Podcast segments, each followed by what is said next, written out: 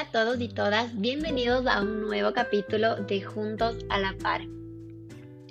¿Cómo les ha ido estas semanas? ¿Cómo ha sido su regreso a la nueva normalidad? Espero que todos estén súper bien. Yo la verdad tengo eh, sentimientos encontrados. Por un lado, me siento súper feliz eh, que las cosas ya se vayan reactivando poco a poco, eh, volver a trabajar, ver a mi familia y a mis amigos así sea como que a dos metros de distancia.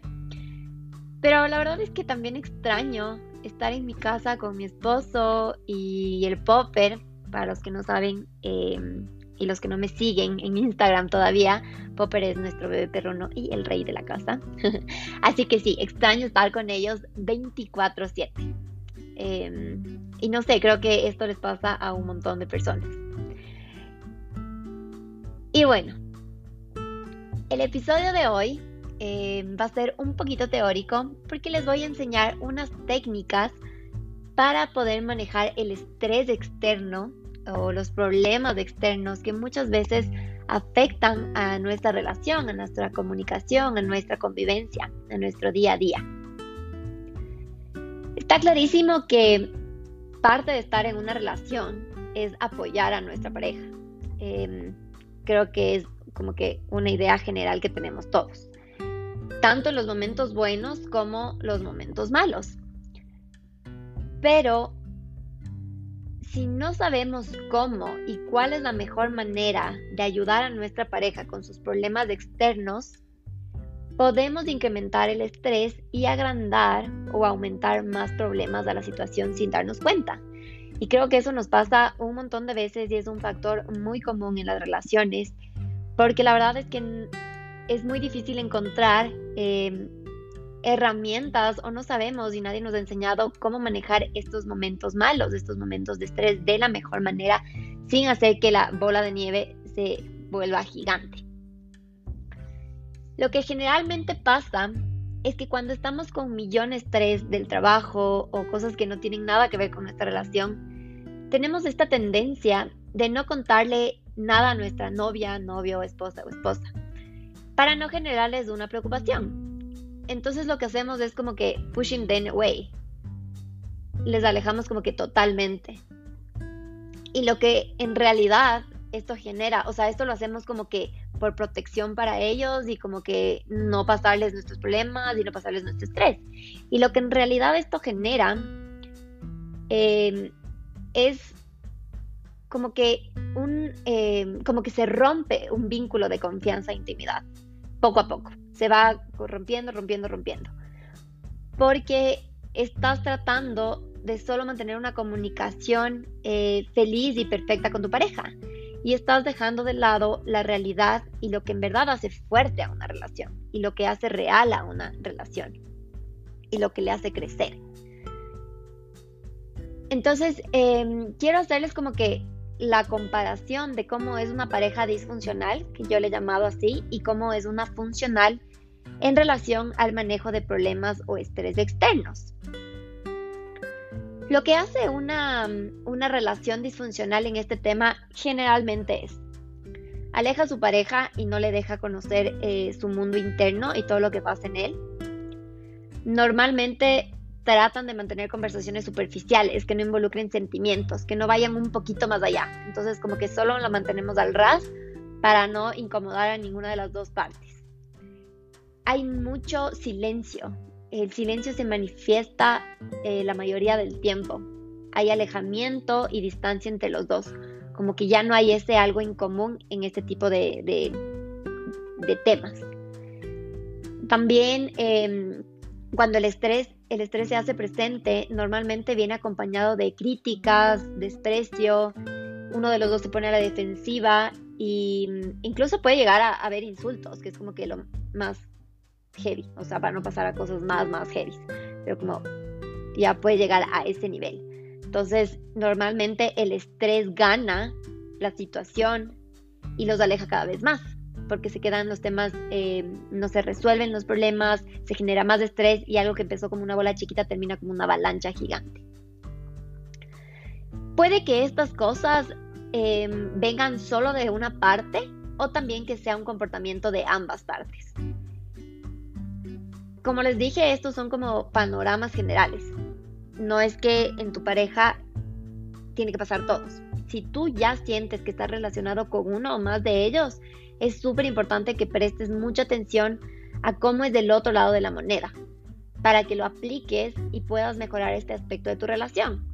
Eh, con esto quiero hacer como que un paréntesis, no porque en este tema eh, nuestra relación esté como que cojeando, por así decirlo, que decir que nuestra relación es disfuncional y que no vale. No. Siempre hay estos lados que a nosotros nos cuesta más, que se nos hace más fácil o más difíciles y que hay que ir puliendo poco a poco. Entonces, el otro lado de la moneda son las relaciones funcionales que saben manejar muy bien este tipo de temas y la forma en que lo hacen es la siguiente.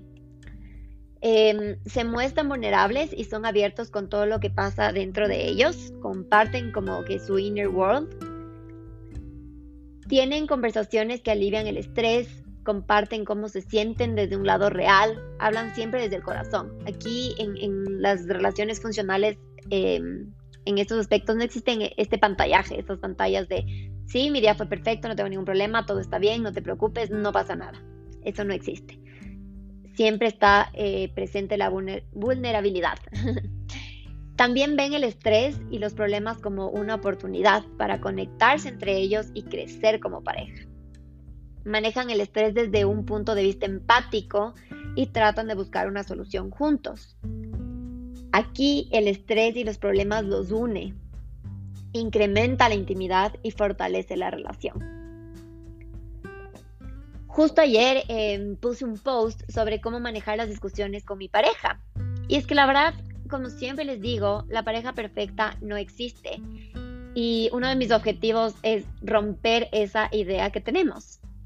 Siempre van a haber problemas internos y externos. Siempre.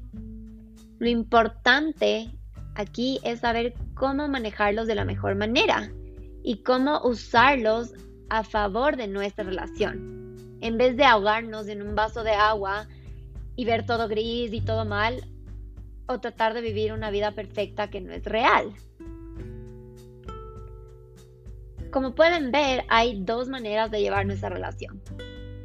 Y en realidad está en nosotros el querer ir por el camino fácil o el difícil, el corto o el largo. Todo depende de nosotros. Y esto me lleva a otro punto importante eh, que, que es el saber cómo actuar y apoyar a mi pareja cuando está en un mal momento. Porque a veces nos sentimos también nosotros un poco perdidos y no sabemos cómo manejarlo y, tu pareja viene con todo esta, quiere hacer catarsis y, tú no sabes cómo, cómo enfrentar esto. Entonces, les voy a dar unos tips eh, para que puedan manejar em, la situación de una mejor manera y que se les haga mucho más fácil. El primero es que escuchen todo, absolutamente todo lo que su pareja quiere decir. Dejen que su, que su pareja se desahogue, que vote todo, todo eso que le, está como que pesando en su pecho y que ya no puede más y que siente como 10 quintales eh, en su espalda de, no sé, de arena. Em, el segundo es que muestren interés. No es solo como que sentarme y escuchar y ver a otro lado. No, muestren interés. Que su pareja sienta que ustedes están súper interesados en cada palabra, punto y coma que ellos les están eh, contando, ellos o ellas. Hagan preguntas estratégicas que le ayuden a su pareja a ver más allá. Hay veces que nos estamos ahogando literalmente en un vaso de agua y que vemos todo terrible y que de repente, no sé, tu esposa, tu esposo, tu novia, tu novia, te dice una cosa y ¡pum! O sea, estaba ahí y tú no le podías ver porque estabas como que tan abrumado o abrumada y la solución estaba ahí.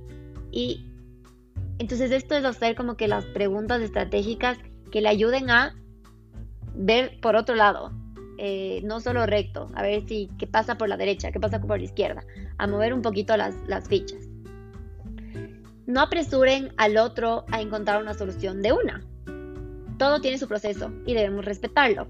Hay cosas que sí son súper fáciles y que de una se, eh, se encuentra la solución como estábamos hablando hace un ratito, o sea, en el punto anterior.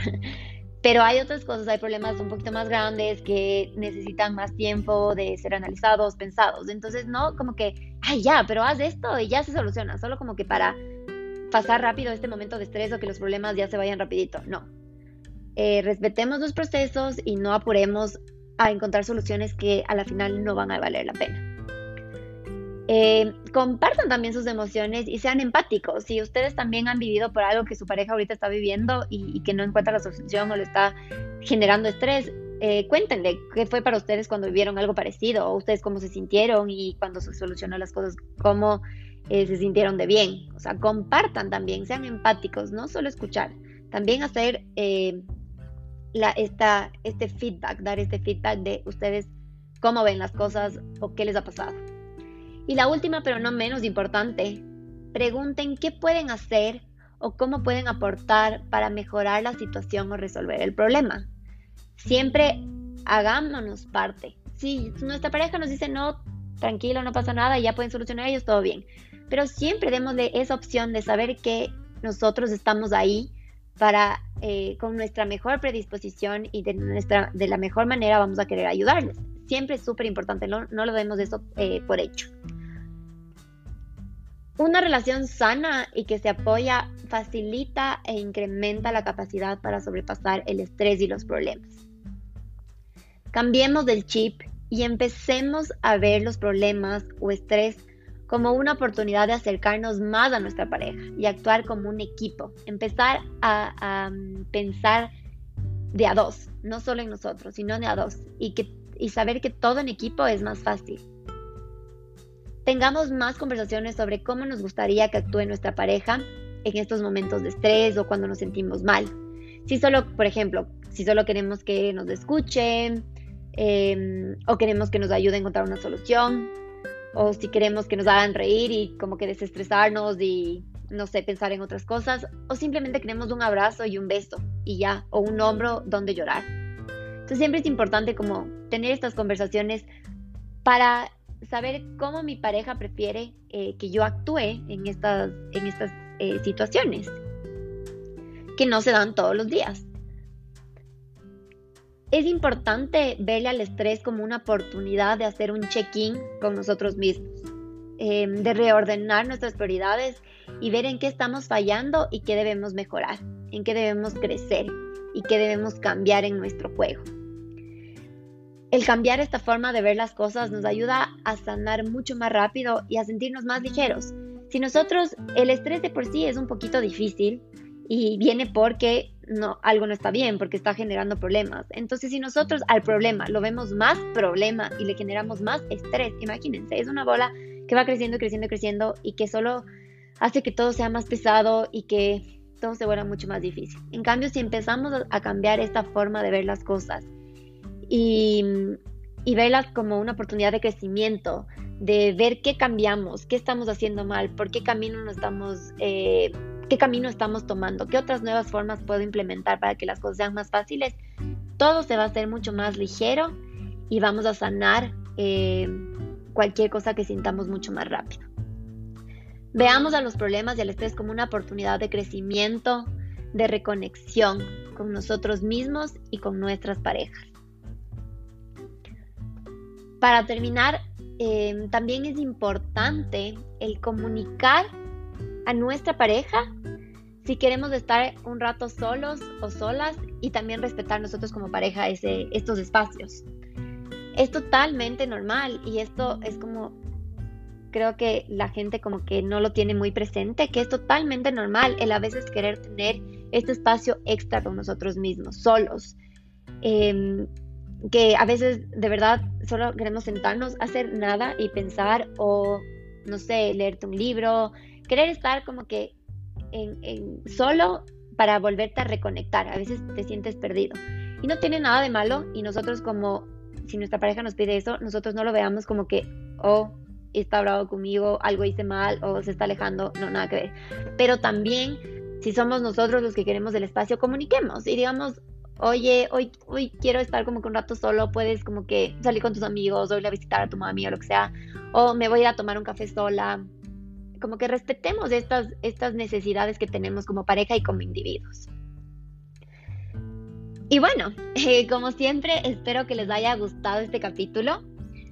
Voy a hacer un post eh, con estos tips, tips porque creo que es información súper importante, súper valiosa que es bueno tenerlo como que a la mano y que puedan tenerlo presentes y puedan regresar cuando se olviden un poquito de, de cómo manejar las situaciones de una mejor manera.